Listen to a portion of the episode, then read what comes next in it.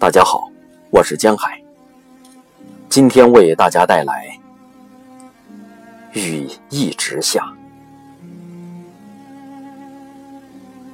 就是特别想说，这样的夏天才是春城该有的样子吧。不冷不热，雨水营造的烟雨蒙蒙，带着扑面而来的湿润，让浮躁的心情一点点安静下来。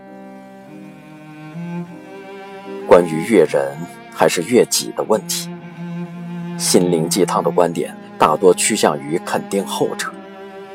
对此问题，我是相当的困惑。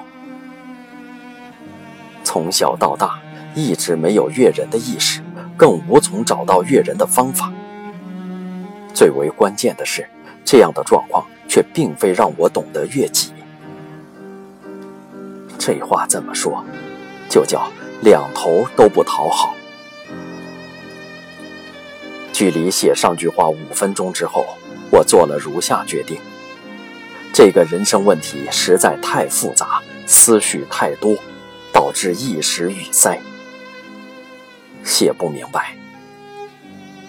继续思考吧。